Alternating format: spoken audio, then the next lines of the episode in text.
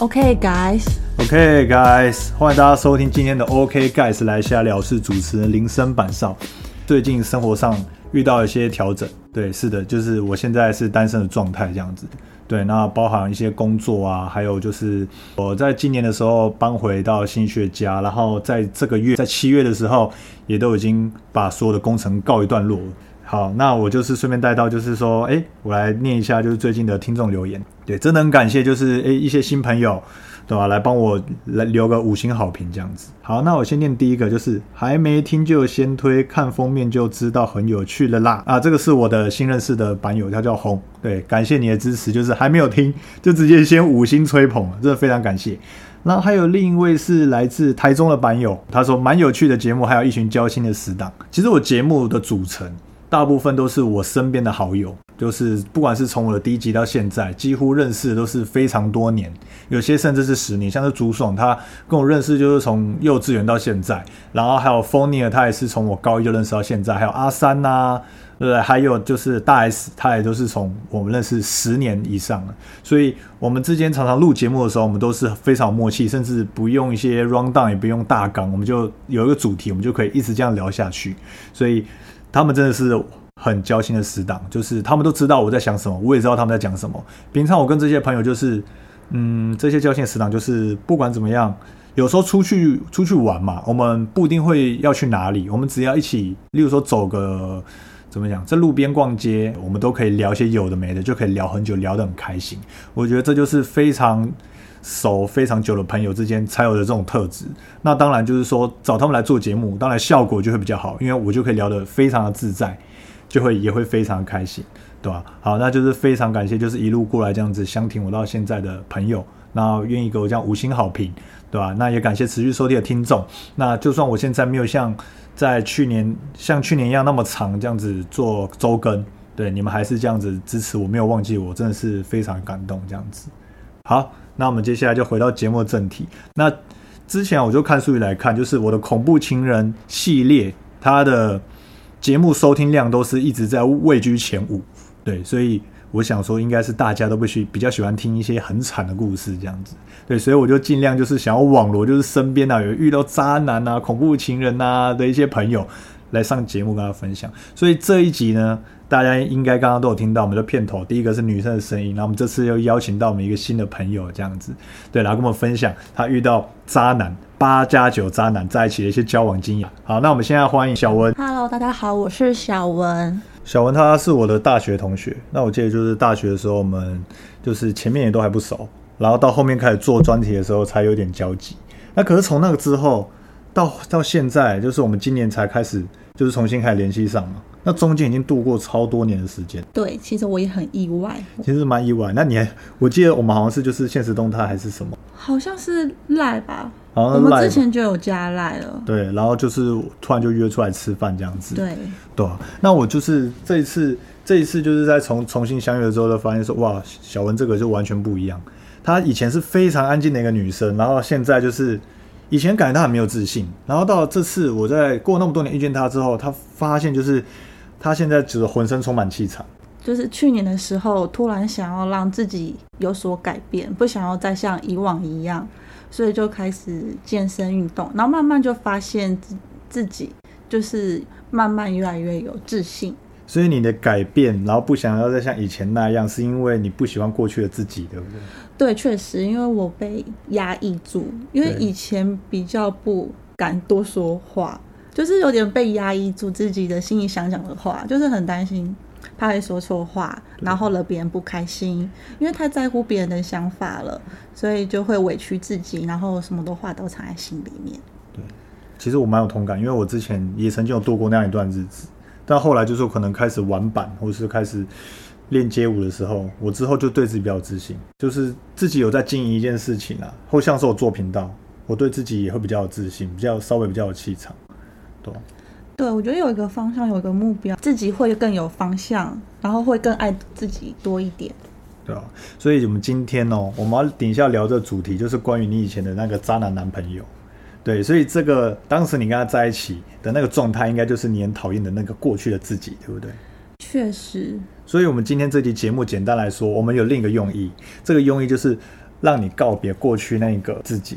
我已经告别过啦，我觉得，因为我觉得我现现在变成这样子，虽然已经改变很多，等于是说已经蛮释怀了。因为如果是以前的话，以前会会有恐惧，就是那种恐惧是会会害怕的那一种，所以说这这这个八加九渣男伤害那么深，伤害非常的深，搞到家里的人都知道，然后也差点上法院。你这样子讲一讲，这样子感觉事情很大条，我觉得这一节非常精彩。真的是非常大条。对，好吧，那也就是直接开始说一下你跟他的故事。呃，我跟他的话，其实因为我爸爸是开工程行，那所以他因为我们公司就会很多新的员工，或者是有，然后那时候他好像就是是被我我爸爸另一个员工就是介绍来我们店里吃饭，因为当初我只是在一般的就是小的小吃店里面打工工作，然后我就发现他好像自从就是。跟我爸员工一起来过那一次之后，他很常每一次就会来我们店里面，然后就就是看着我，然后就很常来这边一直消费，然后就是就有发现，就是好像。不大一样，就是，然后他就是有开始在开始慢慢在追求你，可能是说等你下班，然后会故意就是说没有啊，我只是就是在刚好经过而已，刚好跑碰巧遇到了遇到了你，然后每一次都用同一个话术，所以他就是说他就是会去看你上班。对，陪在你旁边。对，然后下班会堵你这样子。你知道可以用跟骚法，现在跟骚法已经上路。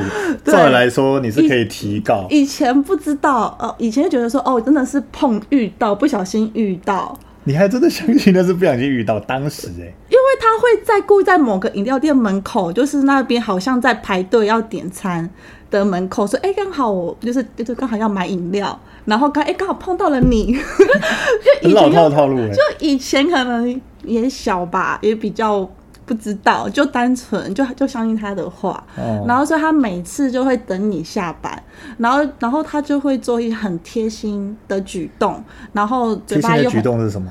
就呃贴心的举动的话，就是就是常常就是会陪你下班，然后跟你聊天，然后。嗯，就是蛮注重一些小细节，就是就是你怎么了，他都会主动来询问你，然后或发什么事情，就是你不用特别多说什么话，就会做一些蛮贴心的事情。贴心的事情，包含就是说，哎，你月经来，然后帮你买个巧克力，帮你弄一个桂圆汤，就是类似。然后就是你累的时候去接你，对，这样子。他也很会甜言蜜语，会讨你欢心。哦，所以就所以这算是蛮常见的一般追女生的套路，就是用温柔情的公式这样子。对啊，对啊，就像是什么当男的恋爱时的那种即视感，是不是？一直黏在旁边，然后又有点小霸道的感觉，是这样吗？确实，哎，有有一段会这样子，哎。所以你那时候是比较喜欢就是这种，哎，黏在旁边，然后对，嗯的感觉，然后跟一些温暖。对，可能那时候他会陪在你身边，会给你一些温暖，所以你就会蛮喜欢这种感觉。那你可以形容一下他的样貌吗？因为你跟我说他是八加九。那八加九他的样貌怎么样？就是他会抽烟、吃槟榔，然后嘴巴一直在嚼槟榔，嘴巴都是红色。大概是阿布兰这样子，是不是？然后身高就大概也没有说到很高，就大概一七出头，一七二吧。那跟你差不多高啊。嗯，我也没那么高啦，一六八哎，还好啦，还好啦，还可以啦。好好好。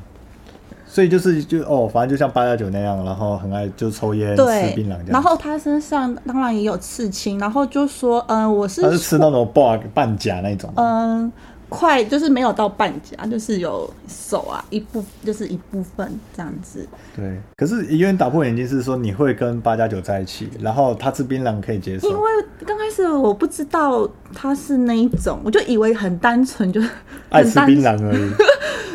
对。而且他在你面前也不会特别一直在嚼槟榔。可是吃槟榔的话，你在跟他接吻、拉接的时候，不就是会有那个槟榔的味道？你可以接受吗？嗯，其实那时候其实有点也是被爱情冲昏头，然后你也开始吃槟榔，没有，我没有吃槟榔，然后就觉得说好像没关系，就是不要就是吃完只跟我打击之类的，我都可以接受。可能说漱个口、刷个牙，我其实都能接受。所以你有在他吃完槟榔之后，你没有接过我？没有，我不相信，真的啦，没有，我不行，我不敢，我不，我不喜欢那个味道 在我嘴巴上。没有，我是真的，我是真的无法想象，就是身边有人会吃槟榔这件事情。因为因为我个人是蛮讨厌槟榔的，当然我也不是想要歧视吃槟榔的这个族群，但是我身边就不会有啊，我我就是个人主观不喜喜欢这样子。哦，可能是因为我父亲的环境，所以可能会有一些人就很喜欢抽烟、喝酒、吃槟榔，哦所以从小在这个环境长大，所以其实你就见怪不怪，对，因为好像大家都这样。有种熟悉的感觉，这样子很像家的感觉，呃，没有说到家，就是以为大家都这样，哦没有什么好像他特别不一样，可能是因为从小环境就是这样子，所以就会认为这是正常的现象。哦，原来是这样，所以当初也不懂啊，哦，所以听众朋友知道，就是从从从小环境其实是蛮重要的，偶尔还是要跳脱一下，就是不同的圈子去看一下外面的世界这样子，不然就会觉得说身边现在的身边人吃槟榔都是非常正常的一件事情这样子，对 吧？好，你继续，你继续。对，然后之后就是慢慢就是开始在就是追求我，然后就慢就开始就是在一起了，然后那时候可是当下你是怎么决定要跟他在一起，还是就只是单纯觉得说他人不错，好像可以交往，这样顺其自然就交往？嗯、就是顺其自然交往，好像就是彼此两个人都喜欢，然后就开始就是慢慢在一起，也没有说特别说啊我们在一起吧，就这样子就是这样子慢慢的往下走了，对。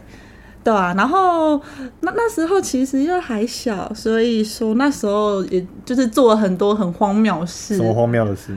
嗯，就是因为那时候刚开始热恋期嘛，啊，然后有时候呢就会 就你要会说出什么东西？你要说出什么东西呢？就会可能会偷偷半夜，然后趁着我爸睡着的时候出去找他。然后因为以前他们都是很喜欢夜冲，喜欢当夜猫族，晚上就要出去你让我，很然后白天我以为你要讲些什么有趣的东东。呃，找你想要听有趣的东西是是好好好，你继续讲你的夜冲的事情。对，然后就是每天都这样子，然后就等我爸爸睡着。你去走夜冲而已吗？哈，夜冲而已吗？夜冲，嗯、就是去外面待到白天，然后回来这样子。哦，夜冲没有做一些其他有趣的事情呃，当然也有啊，怎么可能没有？都已经在一起了，所以很喜欢很喜欢夜冲去野外做一些有趣的事情呃情。没有在野外，可是夜冲不就是去野外吗？没有，我们出去可能是他找朋友，然后之类的。哦可是我没有在野外那样过。可是你不是说很刺激吗？刺激？你刚刚不是说很一很很那个叛逆，还很刺激这样子？嗯，呃如果因为那刺激的话，是不是偷偷曾经有把他趁我爸睡着的时候带回家里，就是偷偷摸摸的，然后带进我房间之你类的。的世界第一跟我好像不太一样。真的可能不一样，因为那时候不懂啊，什么都不都没有碰过，所以就以为这样是一件蛮严重的事那时候情。应该是大学一二年级的事情。嗯、对，哦虽然大一大差不多大一大二，那大一大二那时候，好吧，以以以你一个当时那么单纯又那么文静你来说，这的确是一个，这是一个大要进，一个非常叛逆的行为，很大逆不道的行为，对啊，哎、你把男生带回家不是吗？不是很严重吗？而且重点是你爸对你不止严格，对我爸都很严格，而且也比较凶，对不对？非常凶。然后你还带男朋友回家，可是你带男朋友回家的时候就睡你房间，是这样吗？对，然后睡你房间之后，你们一定有时候做些有趣的事情，对不对？当然啦、啊，可是你爸，你不怕你爸听到？哈我我我爸睡很死，我爸是会睡到会打呼的那一种，所以说你在怎么样，其实他都听不到。是这样。好好好，那有点刺激了，这样可以吗？可以，我把刺激的宝座还给你。对对我来说就已经非常严重了。哦，对，然后就是那时候就是常常当夜就是夜猫族，然后白天就是睡觉补眠，然后晚上就往外跑，然后可能在外面就是骑车跑来跑去啊，然后去哪边啊，然后那边混到早上五六点，他赶快杀回来，趁我爸爸还没有上班前，赶快杀回房间。我好奇你们当时晚上都是去哪边混？呃，很多地方什么地方都跑，没有特别在某个地方跑淡水啊，跑阳明山啊，就是你想到的台北，其实都会跑过。然后就跟着他一群那个一大群那个八加九朋友，哦然后骑着那个大改的那个大改的车子，然后很吵，然后没有没有 然后这样子一群人这样子没有上山这样子吗？我想象画面八加九 男友的画面是这样，跟着一群八加九，没有到一大群，就是有几个到一群人，然后一起骑那就是五六个差不多吧。差不多。对，然后就对骑着大改的车子，然后你就穿着那个水钻的那个拖鞋，像个那个八加九八加九妹一样坐在他后面。我以前没有这样穿过啊，我穿的都一般 T 恤跟裤子啊。没有，因为通常跟八加九在一起，他们都是他他们的他们女生都是会瘦瘦的，然后穿着水水钻的拖鞋这样子。我以前的穿着好像没有这么的特别，我以前很保守的。我一直想知道说，到底跟八加九男朋友在一起会是什么样的体验？就是嗯，蛮特别，就是他其实就是很会哄你，哄女生开心，然后就啊很多一切都以都是第一次，所以会感觉那种新奇的感觉，很新鲜的感觉。那他他拿你在这跟他朋友面前之之间炫耀嘛？哎、这是我女人啦，这样子会不会有这种感觉？哦，会啊，而且他也超级爱吃醋的啊。会吃醋哦？那就是你就是呃，因为他朋友有在那种一般的什么小吃店打工，然后有时候他就他会找他朋友，嗯然后我只是帮忙，可能帮忙服务客人，然后就一个就是有一些客人就很喜欢跟我聊天，然后他就会就把我叫过去说，就是你怎么可以跟别男生说话？然后可是我跟他那些人就是并没有特别讲什么，只是闲聊，可能说嗯东西的事情，你没有哦特别聊到什么不该聊的，哦也不是搭讪，就是只是纯聊天。然后他觉得说这样不 OK，这种是对方还是个阿伯，因为那种小吃店是有些阿伯很会吃那种很小的那种小吃，卤肉饭呐、瓜莲呐、对啊。那种有些阿伯嘛，然后就想说没有什么特别的啊，然后他就吃醋了。对，然后听说之后那个阿伯还有要去店里面吃饭，然后听那个阿伯说，就问那个员工说，哎、有没有看到年轻的妹妹，就是我，就是就是在在在讲我，然后哦他听到之后就有点不爽，就说我以后不能跟任何男生说话，就那时不能跟就是跟任何男生说话。对，就是对啊，就觉得很莫名其妙，我又没有怎么样，哦，对啊，就所以八加九占有欲其实就蛮重的。蛮重，可是他自己本身又很花，就是他又有很多女生朋友都干会妹妹，对干妹妹然后干姐姐，对不对？对，然后都会说，嗯、他妈妈要我好好照顾他女儿，然后他就是干妈妈，然后他干妈妈的女儿，所以是干妈妈跟干女儿。对，然后就发现他们的，然后之前有无意间看他的手机，就是他跟女生的对话非常的不一样，有些暧昧，就是有点不像朋友的对话，嗯，然后就好像觉得，就发现他好像有跟别的女生在暧昧，就是而且他好友几乎都是女的，哦，对，然后就让我觉得心情不是很滋味。那你有去揭穿他吗？去问他吗？我那时候就很蠢，就很单纯，就就想说应该没有什么，可是就觉得说算了，应该就这样吧。可是我是事后回想起来，发现好像不对劲，哦，因为我刚开始觉得没有特别多想什么，是之后才想到，哎、好像从那时候就不大对了。对，这是真真真的是蛮花的，因为通常哦，很多人都说、那些八加九，或是以前以前我国高中的很多人会认什么干妹妹，那通常干妹妹她们就是有很大部分就是哎可能没有办法当女朋友，她就把你变干妹妹这样子，那在在在一些情况下面就会拿出来当备胎，对吧？都是有这样的都市传说啦。是，可可能我当初真的对这块真的不懂，所以就觉得说好像应该没有什么比较不一样吧，还是比较渣。因为我刚开始那时候其实还不觉得他渣，我是到后面才慢慢开始觉得他很渣。对啊，然后中间其实，因为其实我中间有一次我生日的时候，我跟我爸吵架，然后被我爸赏巴掌，然后那时候我一气之下，就是拿着我自己的存的私房钱，因为我以前都会打工，然后存红包钱，然后就大概存了十万块，你知道在大一、大二那个时候，大家都是穷学生，要存到十万块其实蛮难的，有一点难哦。对，因为我好像从十五、十六岁就开始打工，帮我爸爸工作。对，然后那时候就是帮我爸爸当做会计助理，所以每次都会有时薪拿。然后，然后我以前又很喜欢钱，所以就存了很多钱。所以那时候就是一气之下就拿着钱，就是现金十万块这样，十万块出去，然后去找他。哎、很浪漫呢。然后，然后我就拿的钱在他面前，他就说一句：“你这么相信我？”那我就很蠢的说：“对啊，我相信你。看”然后这个很像，真的真的很像一些电影或是一些微电影的情节，就是哎、在在家里受尽委屈，然后搬出去，直接去投靠男友这样子，然后提着一个行李箱。对，那当初就是这样子。因为当我想说，我有钱，反正我不在外面不会饿肚子啊，也不用睡外面，反正外面租房子，然后或者吃东西，其实基本开销都可以。哦因为我觉得有钱，所以我觉得我可以出来。哦如果老师说过我没有那一笔钱，可能我也不敢离开家吧。哦，然后，所以那时候就是因为那一次生日当天被打，我就是就是决定，就那就直接出去好了。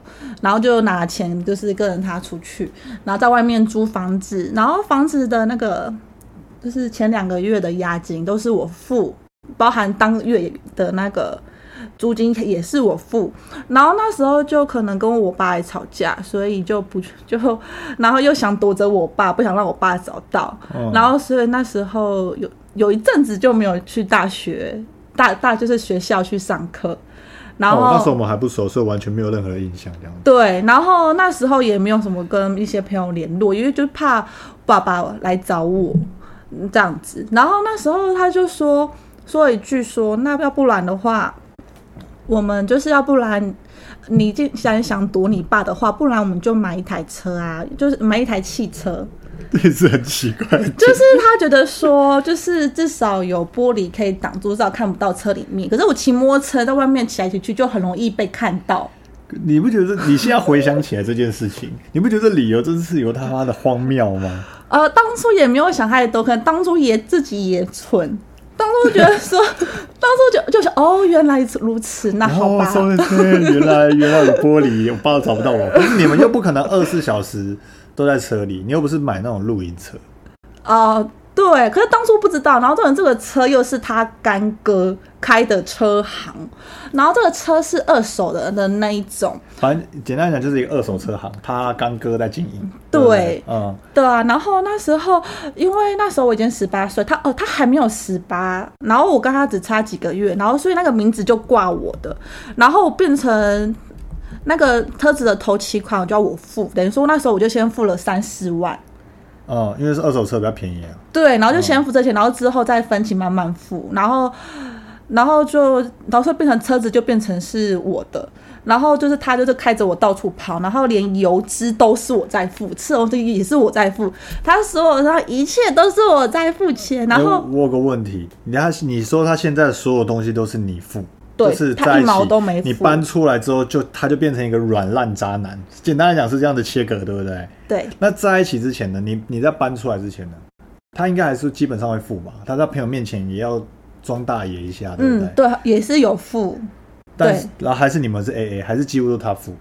哦，我们也是 A A 嗯，对，然后可是这件事情之后就发现，好像因为他好像知道我这么多钱，所以变成所有东西都变成我在出，吃的啊对，他年纪年纪跟我同年，哦。只是小我两个月而已。哦，对，然后所以那时候才短短两个礼拜，我就快要把十万块花光了。因为你付了房两押一租嘛，我抓两万五，你那时候房价来算，是抓两万五，不是？两万五到三万，对不对？两押一租，嗯、那时候好像八千，差不多差不多，两万五啊，25,000然后再再再加上车子的四万块，对然后再加上油钱，其实你只剩下一万块了。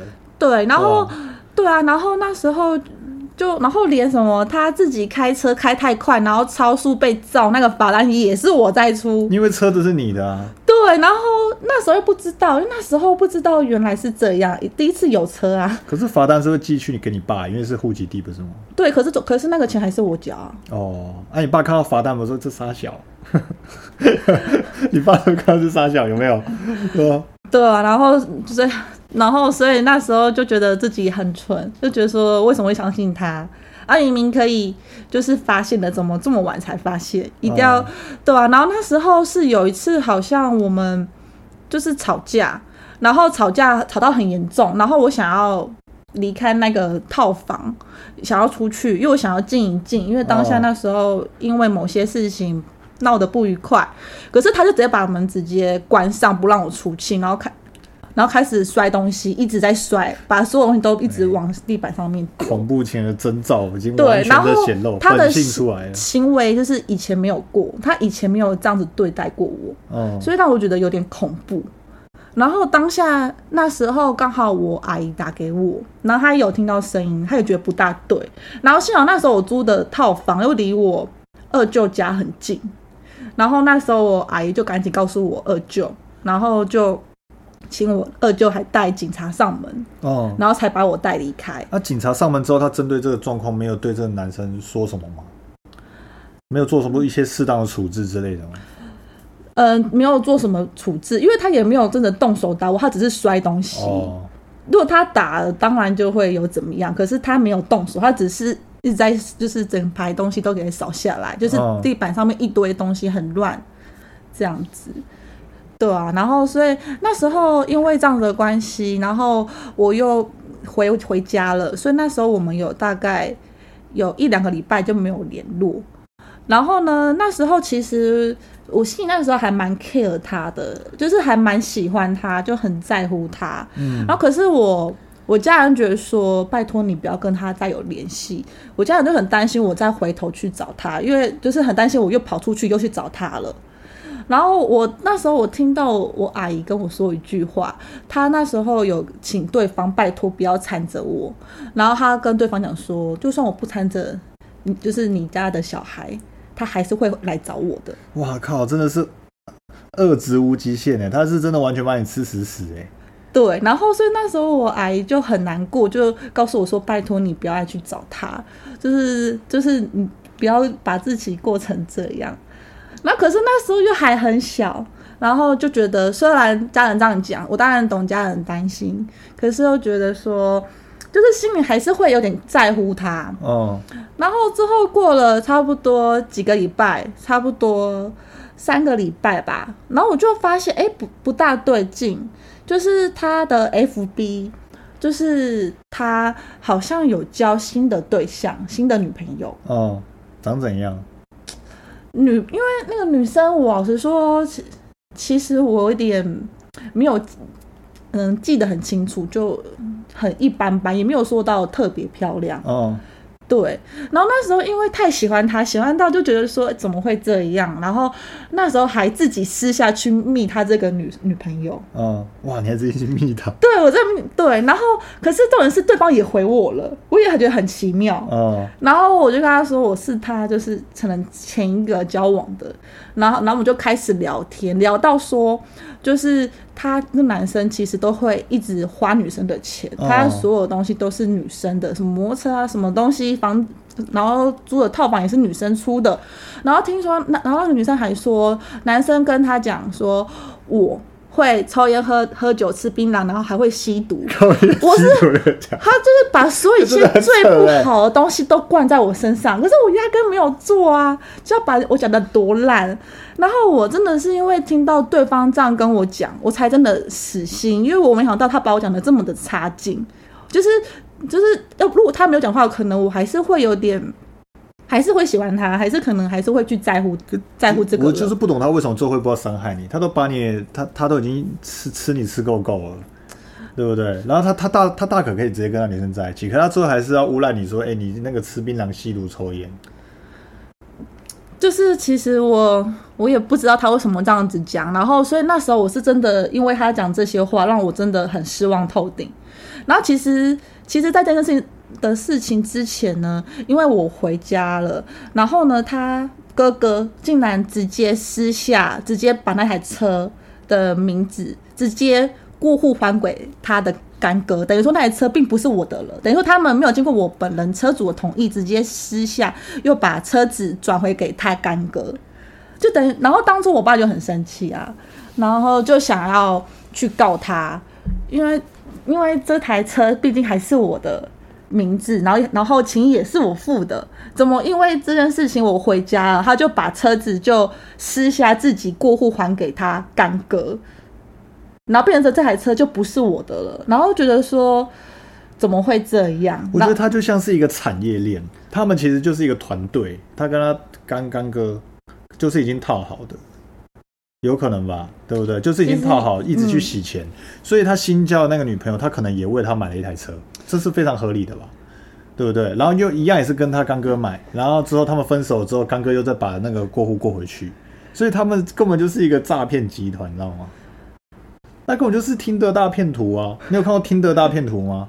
就是有一个人在听，有一个男生他伪装自己是那个钻石大亨，然后在听的上面一直骗人，但其实他根本就是一个身无分文的人，只是背后有一群团队一起，就是帮他招摇撞骗，然后他就一直从这一 一直从一个女生身上，然后吃喝玩乐，然后又然后骗他的钱，然后跟他说跟他说他现在说说什么被绑架需要用钱，然后然后要他去贷款救他，然后说同时他要再拿这些钱去去跟另一个女生约会。对不对？然后之后又在骗一个女生的钱，然后一直复制这样的手法，这样子，所以我觉得他有可能真的是这样哎。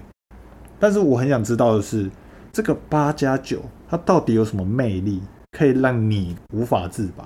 可能就是因为就是老师是说生长环境吧，就是可能就是以前我们家是单亲，然后所以说我爸爸又早出晚归，都在忙工作，然后我爸爸。他又很年轻的时候生下了我跟弟弟，所以他就比较不会去顾小孩，他就是以打跟骂的方式来教导你，他不会就是去呼呼你、秀秀你，他就是用打跟骂来当做是关心。嗯，然后所以小时候就觉得说这个家没有爱，没有安全感，然后就会从。男朋友身上去找寻这份爱跟安全感，所以那时候为什么可能会一直离不开他，是因为可能就是因为在他身上有那一种爱吧。所以说，就为什么一直就是当下离不开他，即使发生了这么多，我就觉得说自己还是很喜欢他。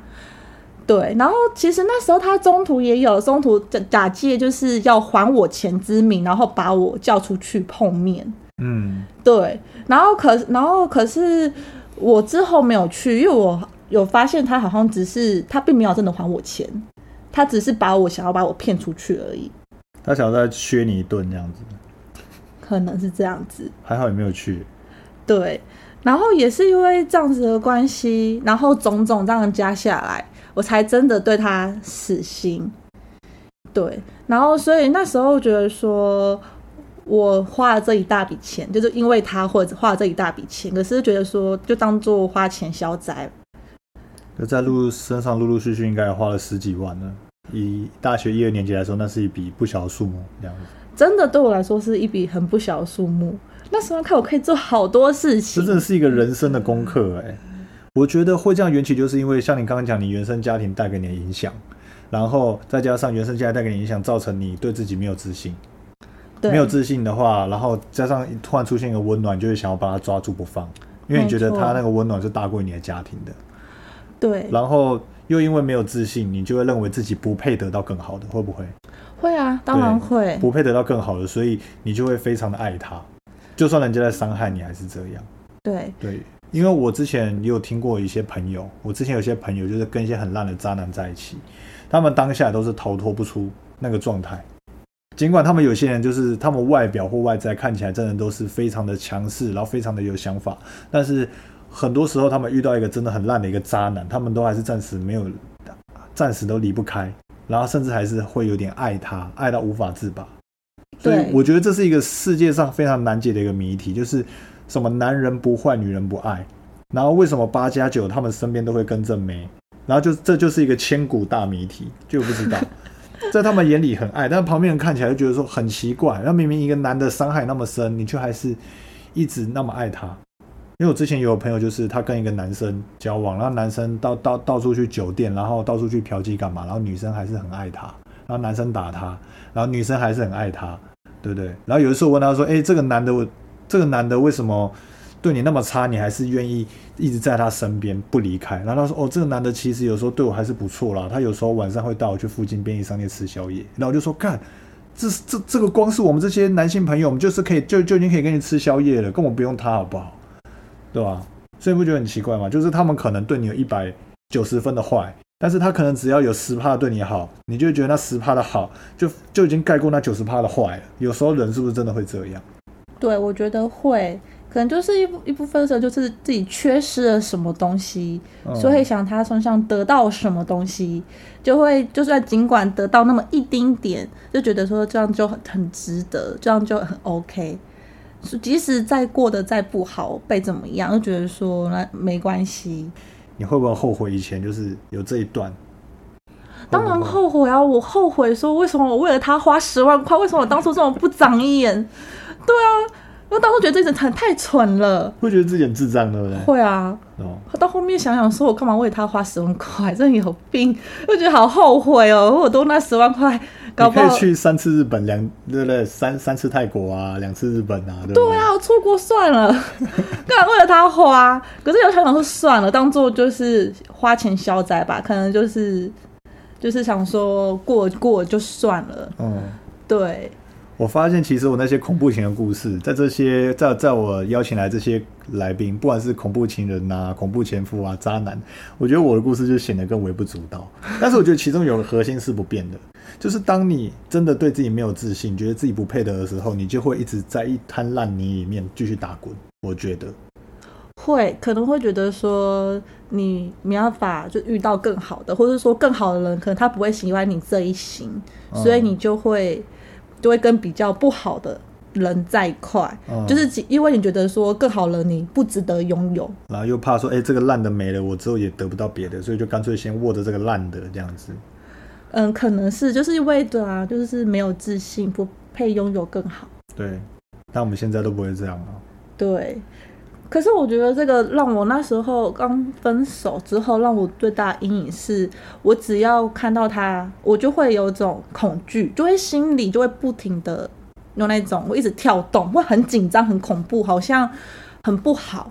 因为因为那时候我下定决心要跟他分开，我把所有联络资讯都把他给封锁。可是他有一直在密我，其实我知道，可是我知道我只要一回他，一看到讯息，我一定会心软。所以那时候我下定决心把他所有一切封锁，然后不想再看到他。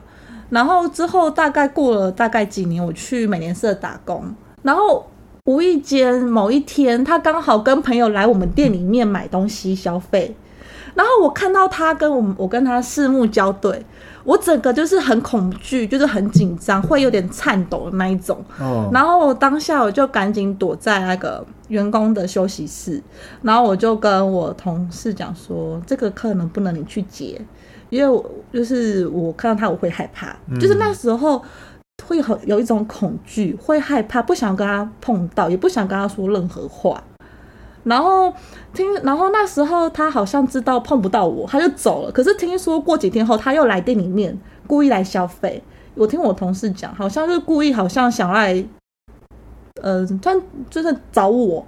然后直到有一天，真的那时候刚好那一天店里面只有我一个人，然后刚好他又来了，嗯，然后刚好就没办法，我就一定要帮他结账。然后所以那时候。他就买了一包烟，然后我就帮他结，然后他就只说了一句：“看到你现在过得很好，那就好了。”然后就走掉。可是当下 他死了，你才他死了更好吧？可是当下那时候我是一种很恐惧，真的很恐惧，真的会手会抖，心脏会砰砰砰砰砰的跳的那一种，是会害怕。嗯，因为那时候他的影响我太大，我会很恐惧。那是一个心理深层的一个恐惧。对，对啊。然后，然后自从然后离开那边之后，嗯，就比较没有了，就是没有这样子的恐惧的感觉。其实以之前那时候严重到有时候我看到跟他长得很像的人，我就会有点害怕。嗯。然后久而久之，慢慢就是时间，然后慢慢淡化了这一些，所以就比较没有那么的害怕，也比较可以去叙述这些东西。要不然如果是以前的话，可能会不到不敢讲这块。就是这种东西又会害怕。这一集就是来一个大坦诚，嗯，就是面对过去的自己，然后顺便显示一下我们过去哪些行为就是真的愚蠢这样子，还有现在跟现在自己做做了多少改变哎，那最后我想问你，如果说你你想要跟就是如果说我们有听众有类似的状况，就是像你故事这样的状况，交了一个很烂的渣男男朋友，对不对？被这样子受到这样的待遇，你会想要跟他们说些什么话呢？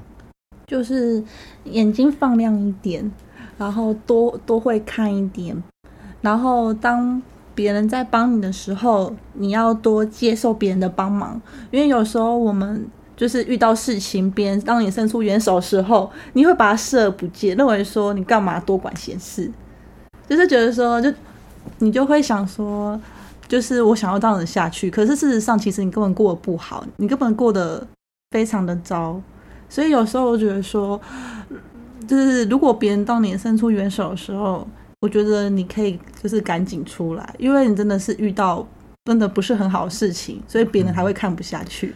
因为我那时候真的太多人一直在跟我说，只是当下我都一直听不进去，就认为说这样是对的，这样是好的，以为这样还是最正常的。可是殊不知到最后面结果也是最惨的。哦，对，我觉得就是有时候你困在一段很伤心，然后很就是受到这样遭遇的一一段关系中，你会是一个盲目的状态。非常盲目，可是就会认为说这个就是可能人就是人就是贱，好吗？其实人就是犯贱呐、啊！明明对你那么烂，然后你还是愿意这样爱，很多人。眼睛被遮住啦，然后所以再怎么样就认为说是正常的啊。哦可是只有旁别人才会最清楚，就是事情的好与不好，哦自己当事者永远都不知道。哦，对，对吧？哎，其实这些也都是我们感情人生中的课题啦。其实我觉得就是说，我们随着年纪长大，我们就越来越会把眼睛张亮。那我觉得年轻的时候总是要这样傻一回，对不对？当然你的比较亏啦，你在那么你在大一大二的时候亏了十万块是蛮亏的。真的。可是有时候我还会想说，也幸好我遇到这些事情，所以我没有遇到第二次的渣男。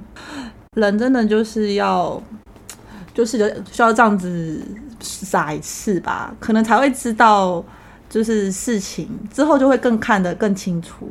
对啊，对，我觉得这次小文的故事非常的警示，所以就是说我们在每一段感情的时候，我们一定要多听身旁的人的一些想法。我觉得同温层很重要啦。如果你身边的朋友他们不会用一些中立客观的角度去帮你分析评断一些事情的话，那其实是会蛮恐怖的。对，我觉得身边的朋友也很重要。然后刚刚像刚刚小文讲的，就是说你要多听身边的人，然后身边人对你伸出援手的话，你要适时的去接接住他，不要被困在自己的回圈里面。我觉得这一点也很重要。嗯，对真的确实，对啊，所以就是诶，也鼓励各位就是听众朋友，就是听完小文故事之后，可以有一些就是有一些想法，在面对感情上的时候，都可以多谨慎一点，就是不要就是然后多观察一些男生的言行举止。对，不然男生啊，观察男生也好，观察女生也好。对，因为我现在目前邀请到的都是女生在讲男生的不好，我希望总有一天可以邀请到男生遇到什么渣女的故事。我希望总有一天可以这样邀请到，好不好？对不对？那当然，如果说如果说你有这种遭遇的话，欢迎就是来我的节目，对不对？我们可以线上录音，我们来录个一集，对不对？不然就是大家都觉得说，哇靠，现在男生是渣男比率太高，哇，女女生好像就没有渣女一样。不行，我还是要平衡报道一下，我觉得这样子大家才会开心这样子。然后帮我自己一个男生做节目，然后然后全部都是男生渣男渣男渣男渣男，我觉得很奇怪，不是通常是女生节目才会一直录渣男渣男渣男吗？对对不对？对，我不希望让我的听众觉得说，干全天下好男人都死光了，对不对？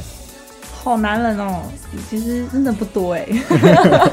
好，然后就这样讲。好，那我之后希望可以邀请到，也欢迎大家自己毛足自荐，好不好？